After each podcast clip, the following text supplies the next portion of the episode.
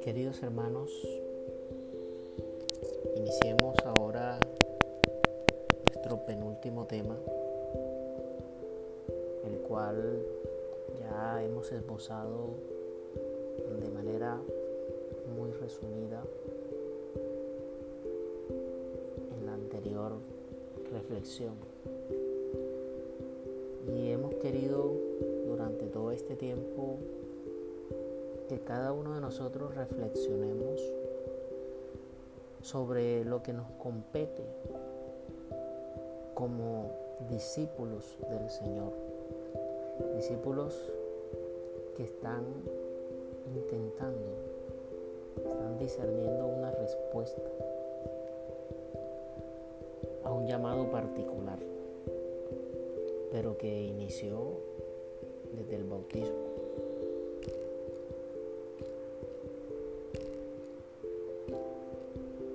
Quisiera que reflexionáramos ahora acerca de la plenitud,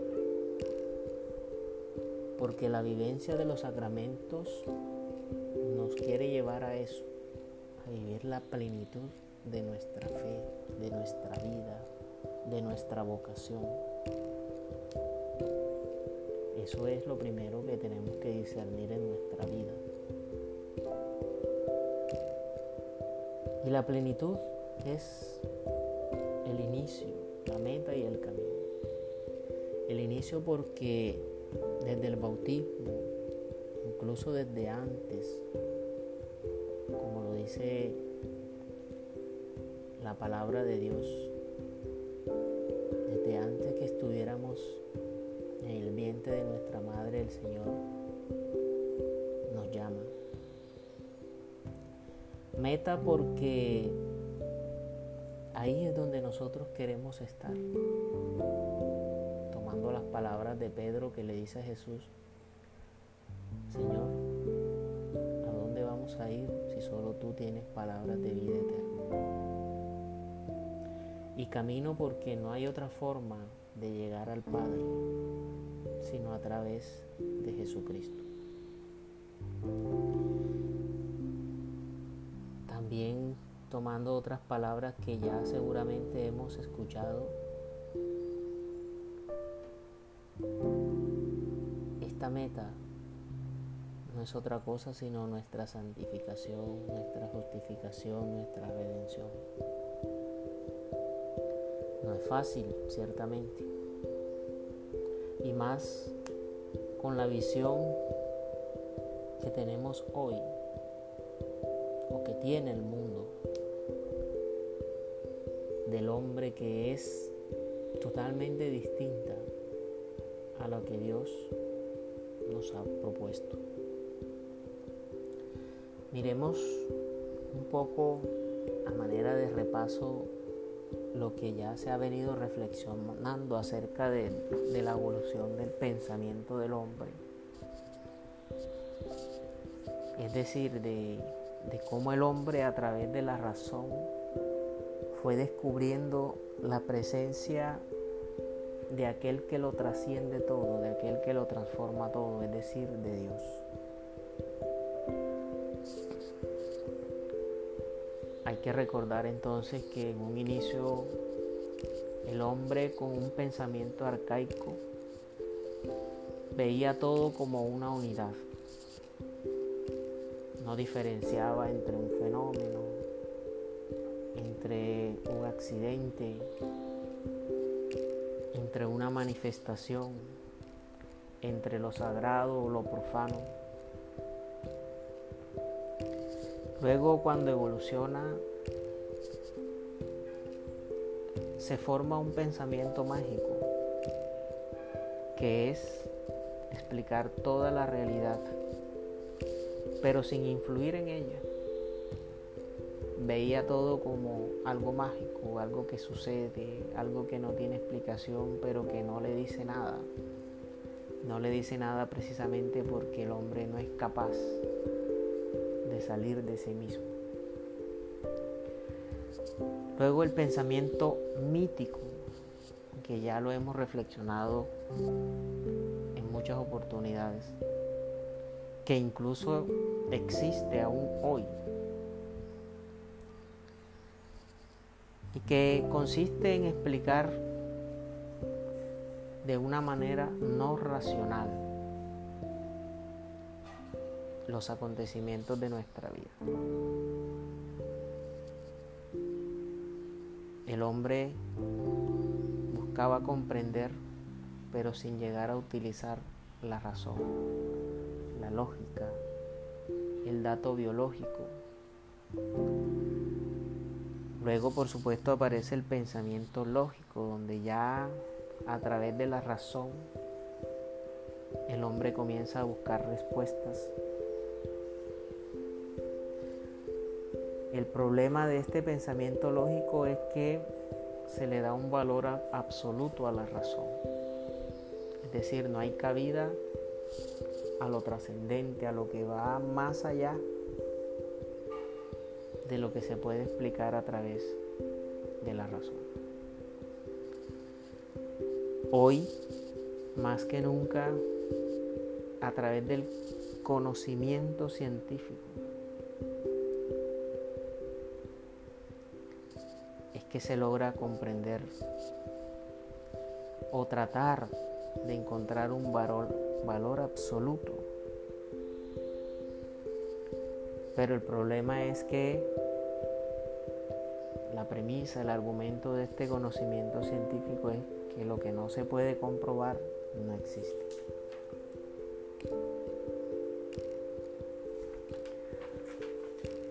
Pero en nuestra experiencia cristiana creemos firmemente que hay algo más allá que no podemos comprender. Y que solamente podemos experimentar a través de una vivencia personal o de un encuentro mejor personal con aquel en el que nosotros profesamos que es el Hijo de Dios.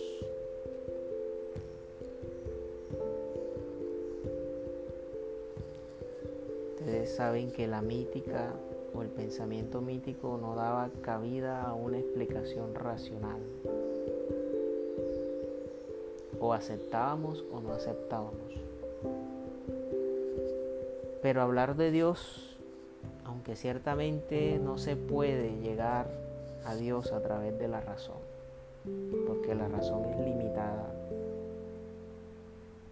La razón está fuera del ámbito, fuera del ser de Dios, pero nuestra fe sí es razonable, es decir, que a través de la razón podemos llegar a comprender al Dios que se ha revelado, que se ha revelado en la Sagrada Escritura, que se ha revelado en la iglesia, que se revela a través de la vivencia del sacramento, que se nos revela a través del hermano. Nos hemos quedado desafortunadamente en un Dios que queremos que nos quite las realidades más crudas del ser humano es decir, que este Dios nos aparte del pecado, del dolor, de la muerte.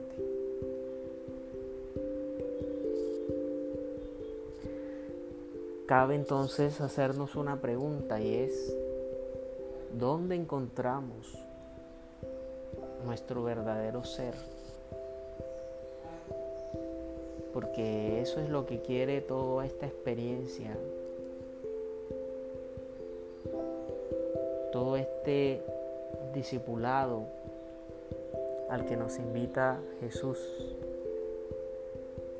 No es otra cosa sino a descubrir en nosotros mismos nuestro verdadero ser. Lo que Dios ha dejado dentro de nosotros qué es lo que verdaderamente somos. Porque lo que está fuera de nosotros deja de ser importante cuando descubrimos que lo que somos no está ni en el tiempo ni en el espacio. Porque esto es lo que nos condiciona hoy a nosotros. Hoy lo que nos condiciona es que hoy me tengo que levantar, que tengo que orar, que tengo que celebrar la misa, que tengo que estudiar, que tengo que aquello. Pero resulta que eso no es lo importante.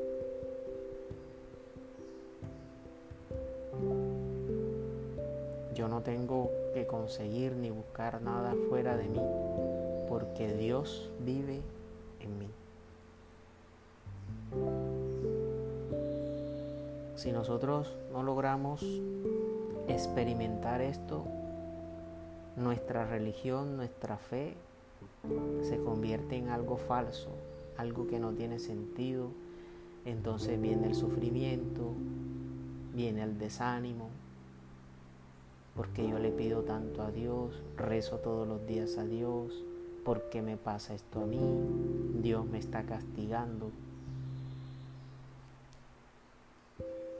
Todas esas afirmaciones surgen precisamente porque hemos estado buscando en un lugar que no es nuestro interior.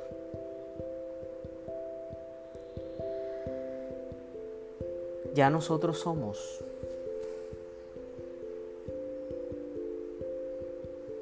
y lo que somos, lo somos, valga la redundancia, porque Cristo lo ha conseguido. Pero estamos en ese proceso de descubrirlo.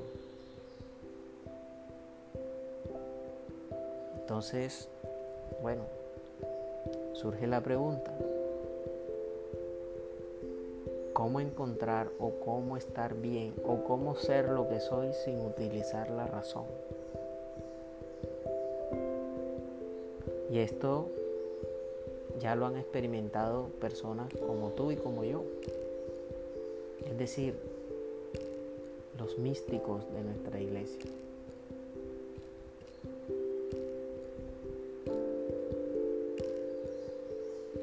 Podemos recordar a San Francisco de Asís,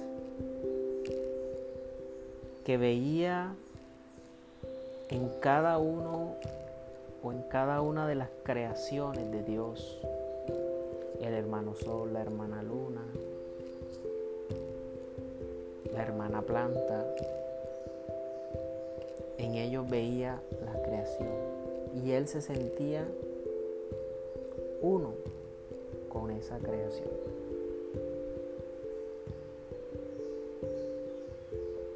Hoy necesitamos más esa clase de experiencias porque no, no podemos quedarnos en el tiempo y en el espacio.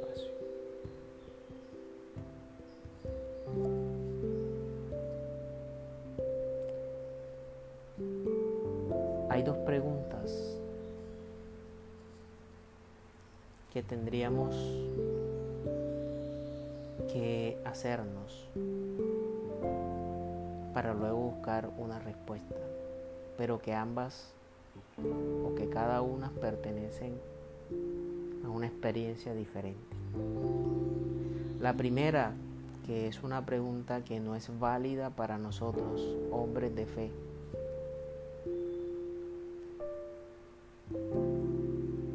¿Qué piensas cuando dices Dios? Porque ese es el problema.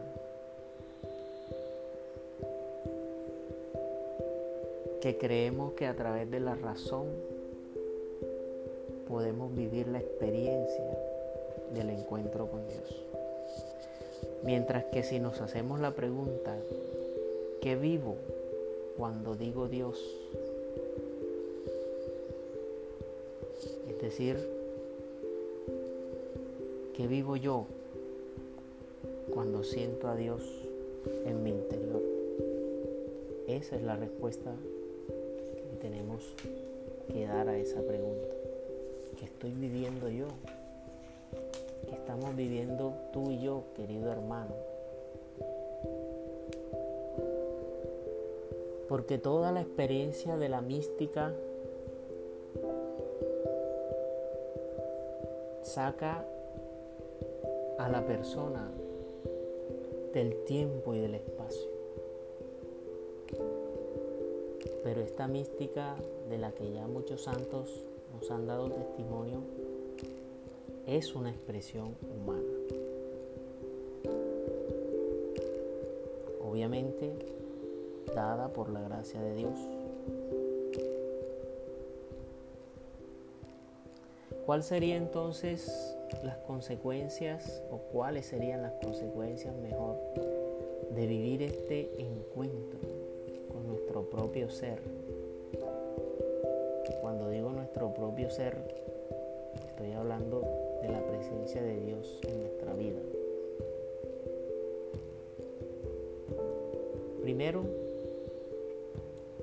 que nos identificaríamos con toda la creación, así como San Francisco de Asís o como otros místicos.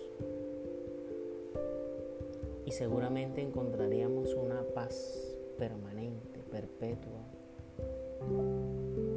Nada en este mundo, ni la enfermedad, ni la muerte, ni el odio, ni la soberbia, perturbaría nuestra vida. Segundo, seguramente encontraríamos un equilibrio no solo psicológico y comunitario. También un equilibrio testimonial. Es decir, lo que yo creo, yo lo vivo. Tercero, desaparecería todo miedo o toda ansiedad porque seguramente en algún momento cada uno de nosotros experimentamos eso, ese miedo, esa ansiedad de querer encontrarme con Dios, pero el mundo me ata, me ala, no me permite avanzar. Y es lo que me lleva a vivir entonces las crisis existenciales.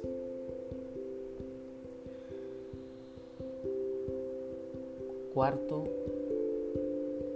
me ayudaría a transmitir mi religiosidad, pero una religiosidad basada en la verdad, en lo que realmente quiere Cristo de mí.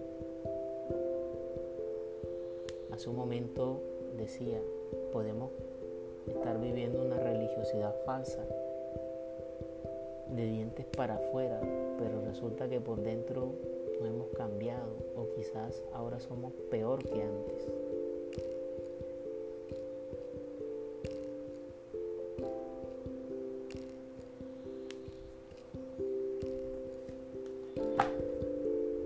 Y por último,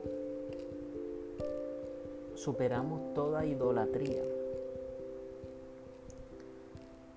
Este, esta realidad parece que fuera como del Antiguo Testamento, solamente una realidad bíblica, pero yo pienso que nosotros nos creamos nuestros propios ídolos. Incluso al mismo Dios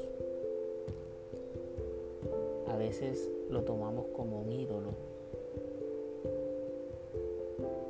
O como he llegado yo a la conclusión a veces nuestra fe es una fe de bolsillo, así como un ídolo. Recuerden que antiguamente los ídolos tenían una réplica de su ídolo y se la llevaban al bolsillo. Cuando necesitaban de él lo sacaban, lo ponían en un altar y entonces lo adoraban.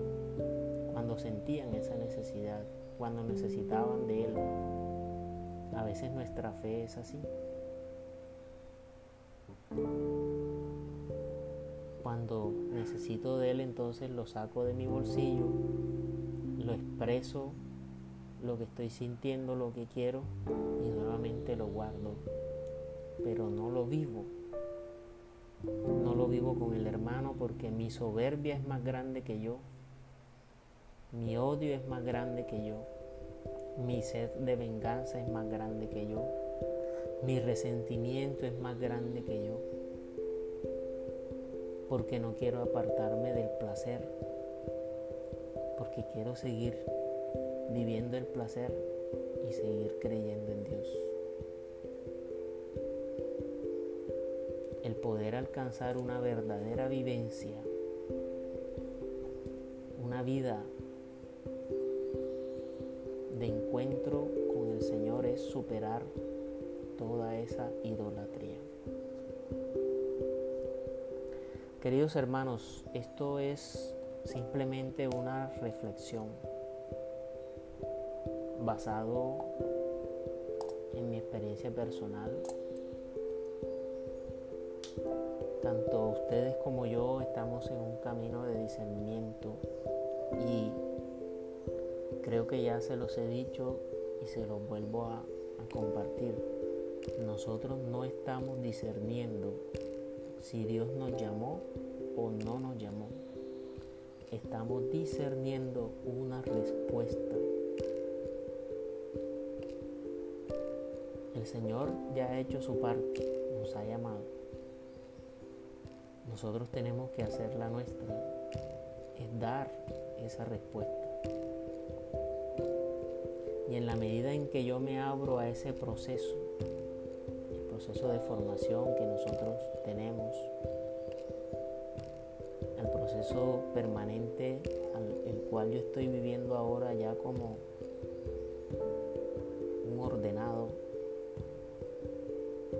proceso formativo previo que ustedes están viviendo me debe ayudar a encontrar eso,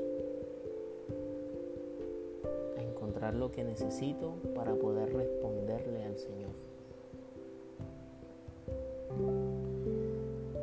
Todo esto es consecuencia de la gracia que ya nosotros hemos recibido, especialmente por los sacramentos el sacramento del bautismo, el sacramento de la confirmación y si Dios así lo quiere, el sacramento del orden sacerdotal y los demás sacramentos también. Esa gracia de la cual en una segunda parte también quisiera compartirles un poco de lo que yo he aprendido acerca de este tema de la gracia que es la que nos hace permanecer fieles al Señor, pero que se opaca por el pecado o por cualquier otra realidad que no es de Dios.